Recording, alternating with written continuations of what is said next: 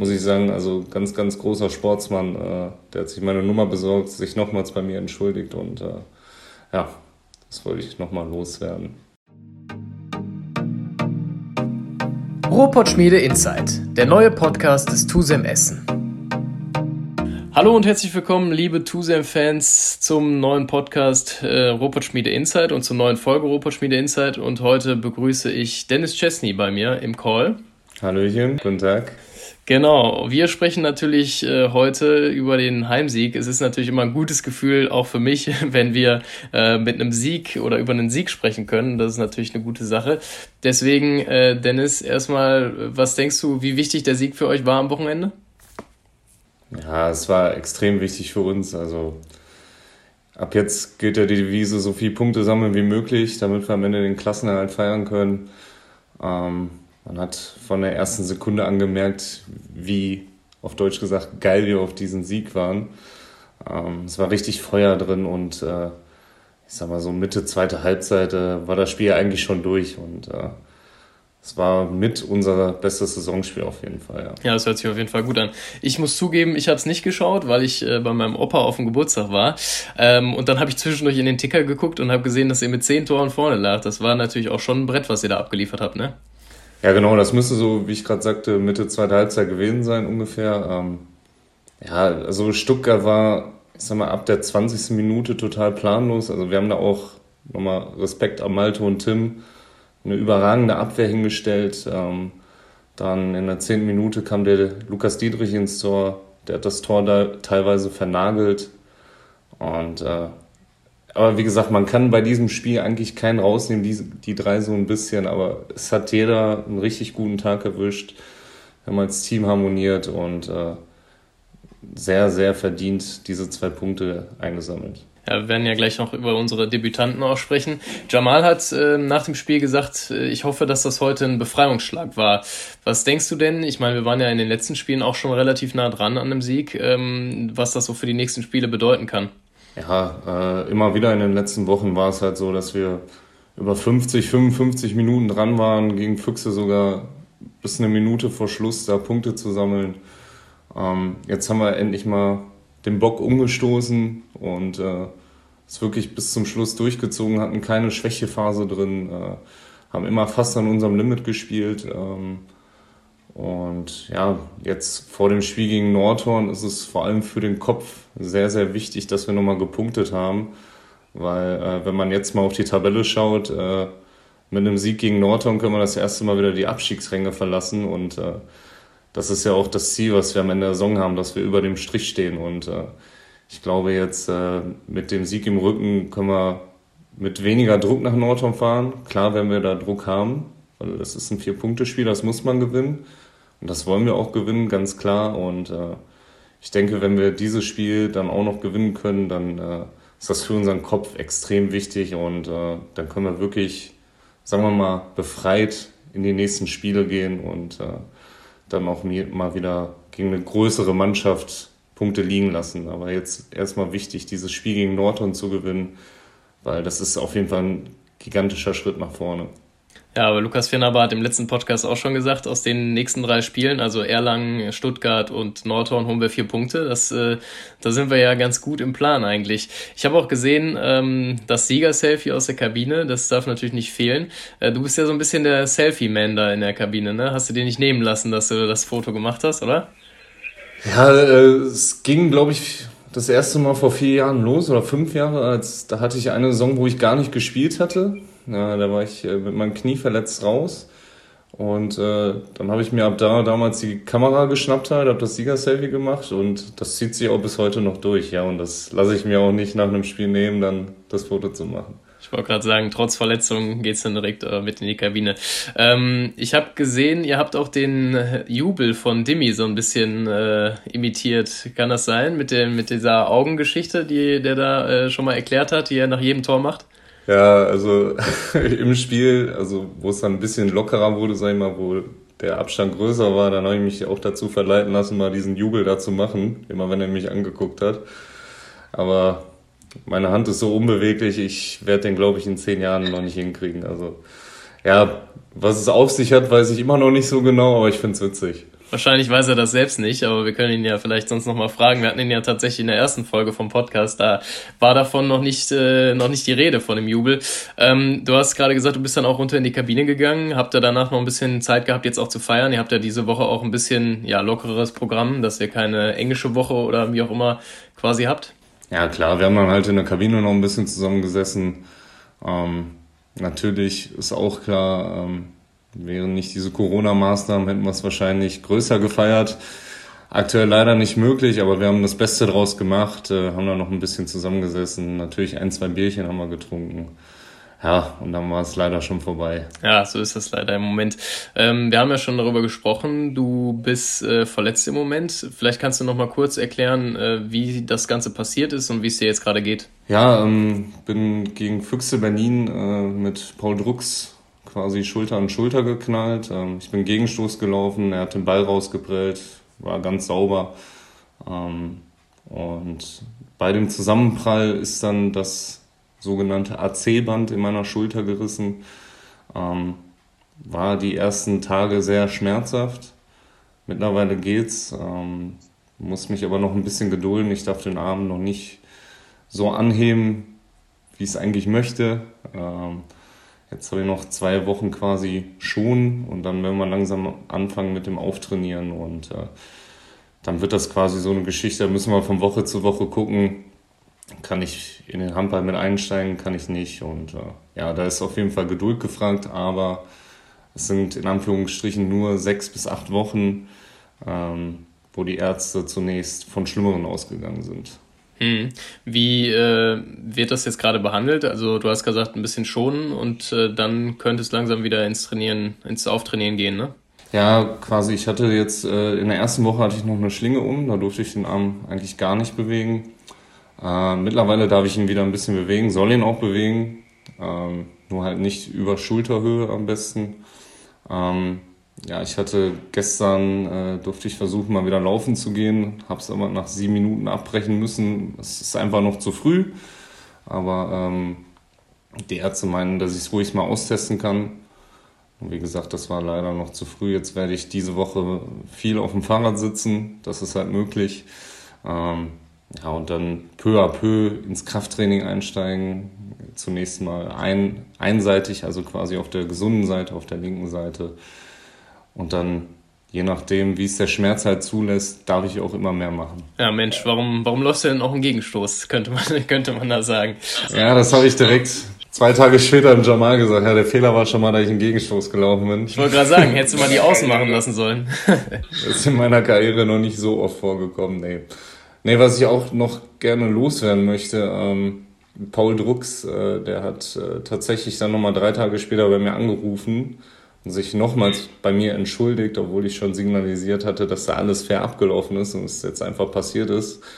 Ähm, muss ich sagen, also ganz, ganz großer Sportsmann, äh, der hat sich meine Nummer besorgt, sich nochmals bei mir entschuldigt und äh, ja, das wollte ich nochmal loswerden. Das finde ich schon in der Handballbranche sehr üblich, dass sowas passiert, aber er hat es auch gemacht und äh, wie gesagt, Hut ab, das war ganz großer Respekt vor so einem Menschen. Ja, auf jeden Fall eine coole Nummer, auf jeden Fall, weil man ja auch ja aus anderen Sportarten das zum Teil so ein bisschen vermisst, dass äh, da eben so ein Sportsgeist eben dabei ist und man, wenn man sich eben auch verletzt und dann für ein paar Wochen raus ist, das kann jeder Spieler nachvollziehen, dass das eben keine leichte Situation ist. Wie ähm, gehst du denn damit gerade so um, dass du jetzt in der wichtigen Phase nicht dabei bist? Ich meine, gut, jetzt haben wir gewonnen, äh, das ist natürlich schon schon eine, eine gute Nummer, aber ähm, ist für dich ja sicherlich auch ein bisschen schwierig, wenn du sagst, du versuchst auch direkt wieder mal ranzukommen, vielleicht noch ein bisschen laufen zu gehen, mal auszutesten, wann es wieder geht? Ja, klar. Also für mich extrem schwierig. Ähm, ich bin direkt mit nach Erlangen gefahren zum Auswärtsspiel, weil ich äh, unbedingt beim Team dabei sein wollte.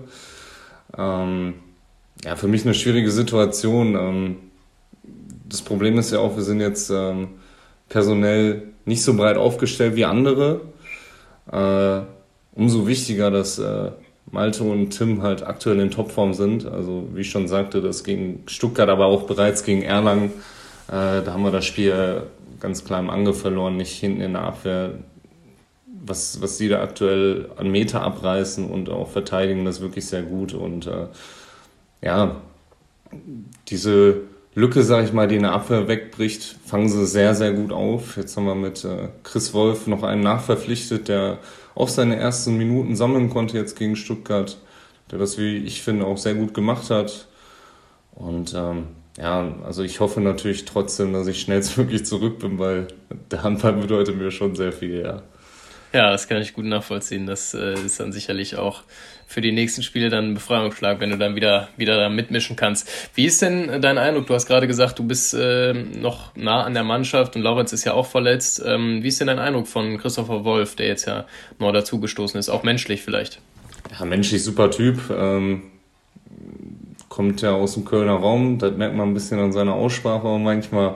Nee, der hat sich, nee, der hat sich äh, super eingebracht. Ähm, macht das, was man ihm sagt. Ich finde, er macht das auch sehr gut. Äh, er ist jetzt seit, ich glaube, zehn Tagen bei uns im Training. Äh, da sieht man jetzt schon Schritte nach vorne.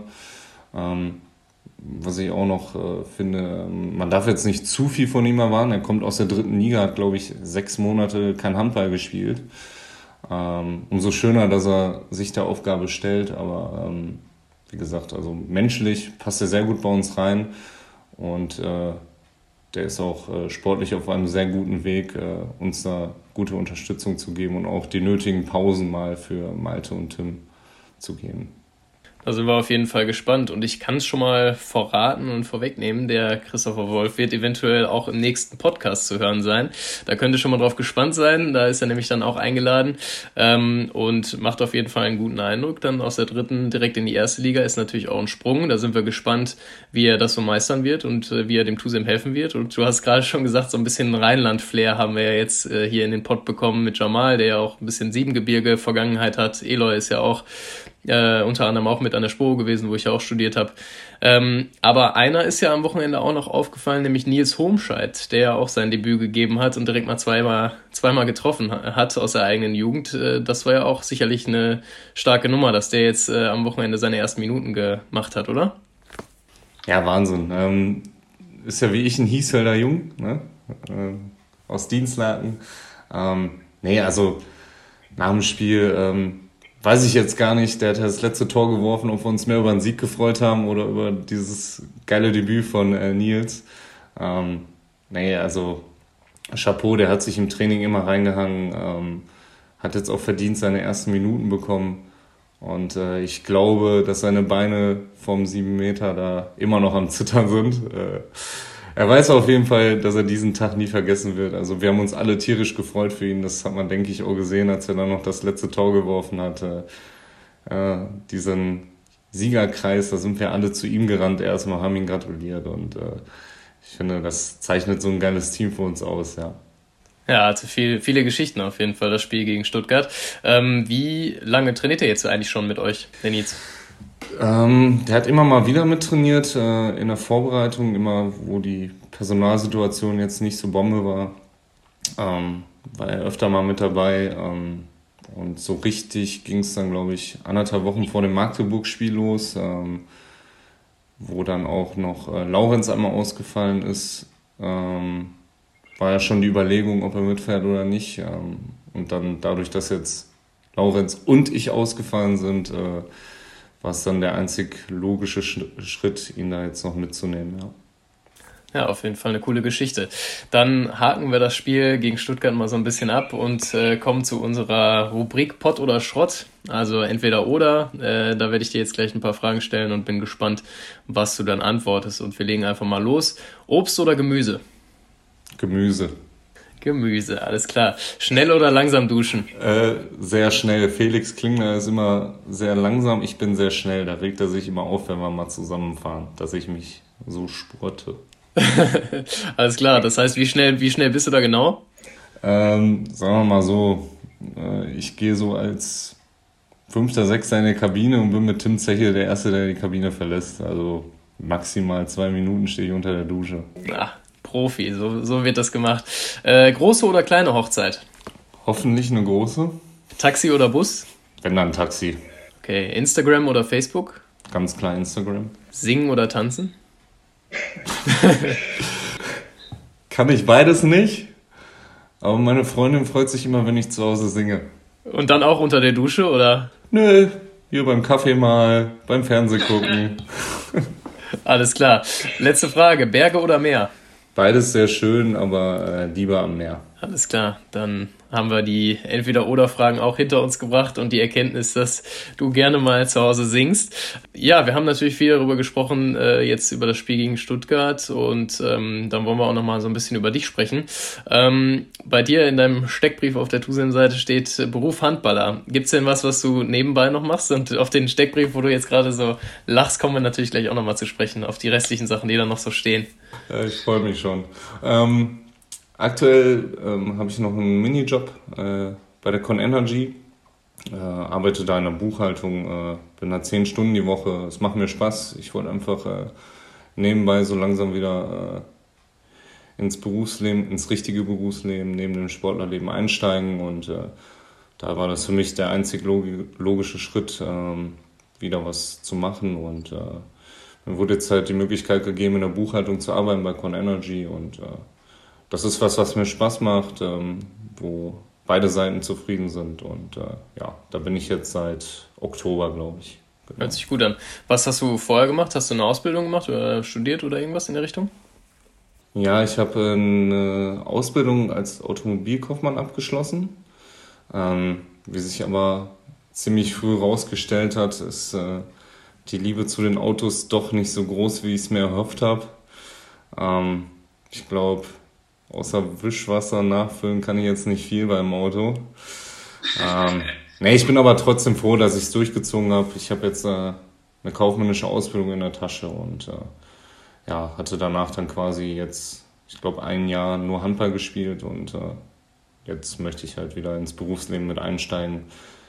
Es lässt sich aktuell ganz gut kombinieren, aber ich glaube, mehr Zeitaufwand ist da auch schwierig.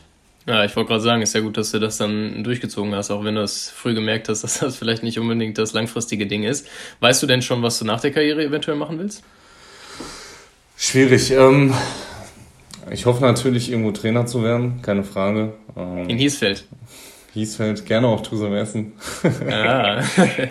nee, wir schauen mal. Ähm, jetzt in den nächsten Jahren ist auf jeden Fall mein Plan, ähm, die B-Lizenz zum Trainer zu machen als Handballtrainer und äh, alles Weitere lasse ich einfach um mich zukommen. Also großer Traum ist schon später Trainer zu werden.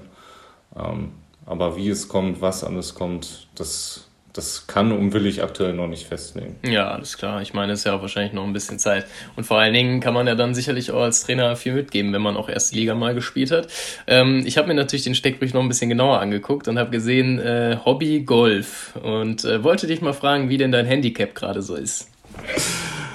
Die Frage hat mir tatsächlich auch schon mal ein Fan gestellt nach einem Spiel.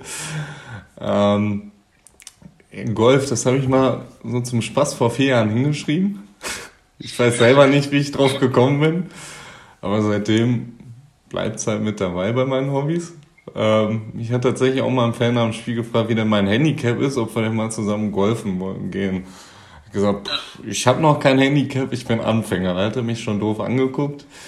Ähm, ja, wie sich da rausgestellt hat, hat er es aber verstanden, dass das äh, nur als Scherz dient und äh, dass ich, ich glaube, es einmal in meinem Leben Golfschläger in der Hand hatte. Alles klar. Und weil dein Steckbrief so ein bisschen verzerrt ist, hast du den von Eloy dann noch mit verzerrt, oder? War da nicht so eine Geschichte, dass er dann jetzt äh, zum Angeln verdonnert wurde? Das, das war tatsächlich reiner Zufall. Ähm, ich habe ja jedes Jahr so ein Hobby, was ich da mal hinzufüge. Ich hatte letztes Jahr, glaube ich, Puzzle mit drauf was auch eigentlich Schwachsinn ist. Ähm, hatte ich aber dieses Jahr während Corona tatsächlich sehr viel gepuzzelt mit meiner Freundin. ähm, ne, und Angeln, das, äh, das war tatsächlich mein Papa. Ich, hab den, ich hatte so überlegt, dann war ich bei ihm und er sagte so, ja, nimm doch Angeln, das kommt gut an. Ja, und deswegen habe ich dann Angeln mit drauf geschrieben. Und dann hat sich herausgestellt, dass, glaube ich, Eloy und Arne Fuchs beide noch Angeln mit drauf hatten. Aber das, das war keine Absprache vorher. Ich sehe das schon, dass ihr bei der, bei der nächsten Mannschaftssitzung oder bei der nächsten Mannschaftsfahrt, da geht ihr bestimmt irgendwo an den See und erstmal schön, schön angeln. Ich würde mich auf jeden Fall dazusetzen aufs Boot, ja. Ja, vielleicht mit einem Kaltgetränk oder so, ne?